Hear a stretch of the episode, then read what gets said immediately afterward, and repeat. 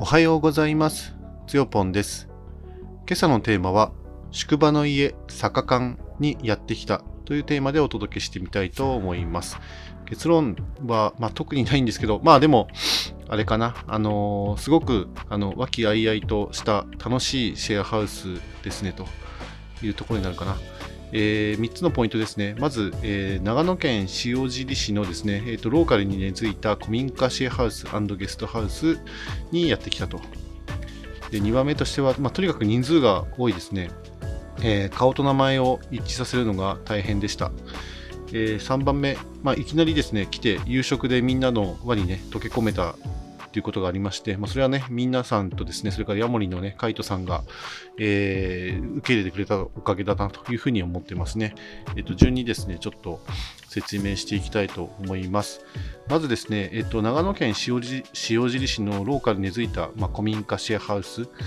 ゲストハウスということで、えっ、と、場所はですね、あの生贄の川生贄の二重の川と書いて、二重川という場所がね、あるんですけれども、えーっと、そこのですね、えーっと、19号沿いの、ちょっと、まあ、19号から若干南に一本ね、あのー下がった、えっと、街道沿いにね、ありますね。えーっと、結構歴史的な場所みたいで、えっと、中山道の二重川宿という、あの史跡がね、あるようですね、ここは。中山中山道っていうのかな？中山中山道？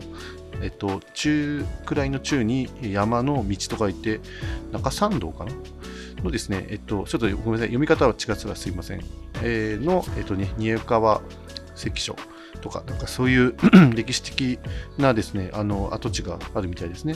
で、19号のですね、その二重川という交差点からですね、あの、まあ、東の方に行って、で、その、えー中山道、中山道かなの、あの、沿いにね、ありますね、この宿が。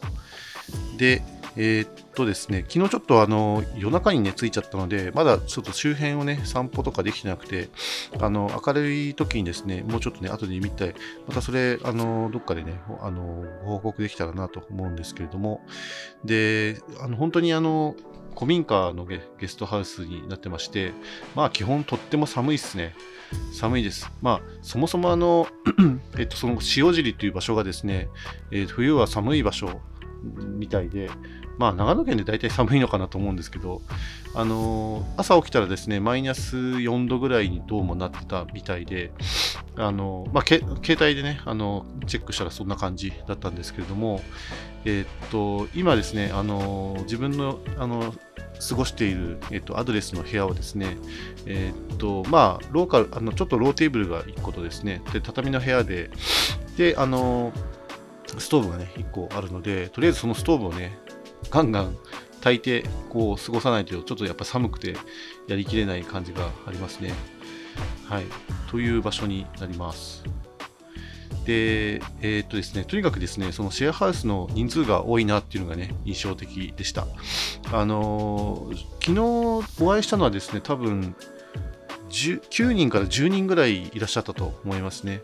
で、そのうちのですね、えっと、3名が、えっと、2拠点生活をしてて、あの、まだ日が浅い方々。だから2拠点っていうのは、その、要は、本拠地がどっか別の場所にあって、で、ここの、えーシェアハウスゲストハウスをもう1拠点としようかなって、えー検討されてる方とか、まあ、ちょこちょこたまに来るかなっていう方が、まあ、2拠点生活の方らしいですね。あとは基本的に全てあのシェアハウスの住人の方ということになってて、で、赤ちゃんもね、いましたね。あの最近あの、えー出産して、今4ヶ月くらいの、えー本当にあの首が座ったくらいかなっていうですね赤ちゃんがいまして、あのすごくやっぱ赤ちゃんで可愛らしいし、あのなんかサンタクロースのあの衣装のね、あのなんかあのワンピースっていうんですか、あの赤ちゃんのある着るやつですね、あれを着て、なんかすごくね、おとなしくて、ニコニコして、可愛い子でしたね。はい。で、そんな子もいる中ですね、あの、まあ、シェアハウスのね、住人の方々とで一人一人、あの、ご挨拶をして、で、あの、すぐにですね、あの、餃子パーティーやるみたいな感じだったので、あの、餃子をですね、もう本当に3回ぐらいね、焼いたみたいな話を、ね、してましたね。なんか結構60個とかそれぐらいなんか包んだんじゃないかみたいな話をしてて、すごいなんか楽しそうにやられてましたね。もうちょっと早く来れたらですね、あの餃子を包むところから、あの輪にね、入れたのかなと思うんですけれども、で、他にもですね、あの、料理としては、あの、お鍋ですね、なんか白菜とか、えー、なんだ、えっ、ー、と、なめことか、えー、なんかいろんな そのと、あの、このね、あの季節のですね、野菜とか、まあ、お肉とかが、まあ、つみれとかもあったかな。そういうのがたくさん入ったお鍋をね、用意していただいて、それもね、本当に3回転ぐらいに出てきましたし、人数が多いので、やっぱり何回転もしますね。あと、ご飯もいただきたし、それから、あと、えっ、と、ブリの、えー、煮付けというか、ぶり大根って言ったらいいのかな本当に大根とぶりのですね、煮付けが出てきて、まあ、それもすごくね、美味しかったですし、最後なんかリンゴ、なんか久々にあの、リンゴね、剥いて、こう、あの、なんていうのかな、ニコニコカットで出してくれたんですけど、すごく久々にね、食べる食感でなんか美味しかったですね。まあ、リンゴってあこんなに美味しかったっけ？みたいな。そういえばずっとね、リンゴ食べてなかったなと思って、まあ、これもですね、あのー、本当良かったなと思いますね。で、やっぱ人数が多いので、とにかく顔と、名前を一致させるのが難しいというか、あの、まずですね、えっ、と、自分結構人の名前をね、覚えるのがすごく苦手なので、もう昨日はですね、あの、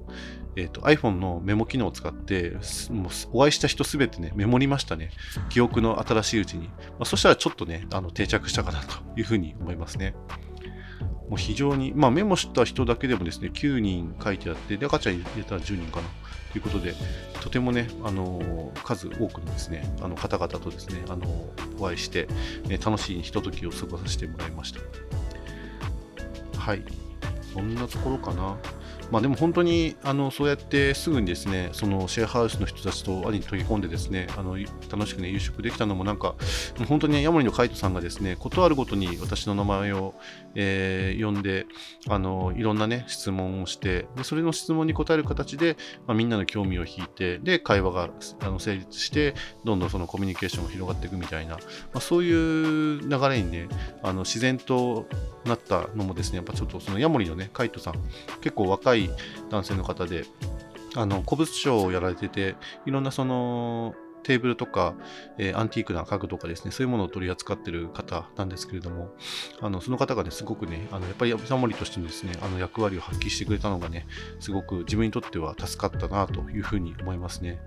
あのー、なんだろう、ここのゲストハウスって本当にだからそういう意味じゃ、あのみんなのですね、結束力が高いというか、あの本当にみんなそれぞれにですね、あの人のことを思いやって、で、あの連携し合いながらですね、あの生きてるっていう感じがひしひしとね、伝わってくる、そんなね、ゲストハウス、シェアハウスですよね。多分、まあ、あんまり自分はそんなに経験ないですけど、まあ、東京のシェアハウスとかだと、あの本当にあの日常会話の本当に最低限、必要最小限の日常会話しなくて、あとは実質にこもりっぱなしっていうね、あのシェアハウスっていうのがなんか一般的となんか聞いてるし、まあ、ちょっとそれを体験したことないので微妙なんですけど、まあね、そういう風では全然なくて、もうむしろその真逆をね、言ってる、そんなゲストハウスで、非常にね、あの楽しい空間に来ちゃったなというところですね。あとはもう一人まあ紹介するとしたら、あのアドレスのですね、えっと、関係者ももう一人いて、あのそのヤモリのね、カイト君だけじゃなくて、あのニッシーっていうですね、すごくアドレス界隈では有名な方がですね、あのここにあの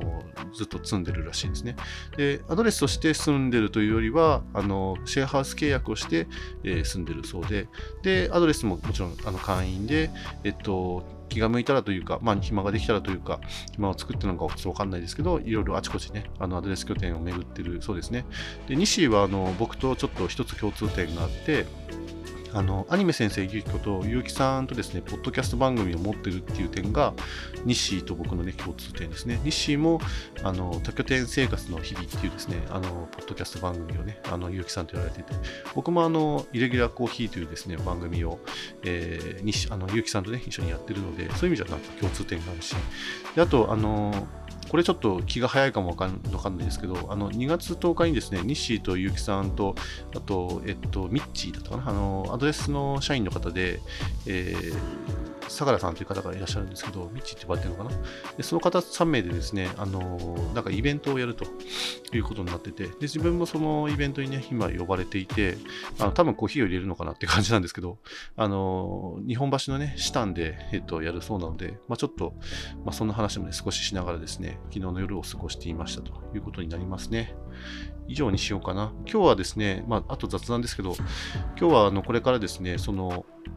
えー、古物商のね、あの倉庫に行きまして、えー、っと、ちょっとね、机を見たいなというふうに昨日ちょっと喋ったんですよ。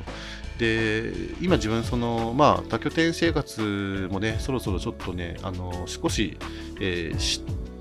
強火じゃなくて中火、弱火ぐらいにしまして、あのまあ一応家にですね、あのしっかりその自分の今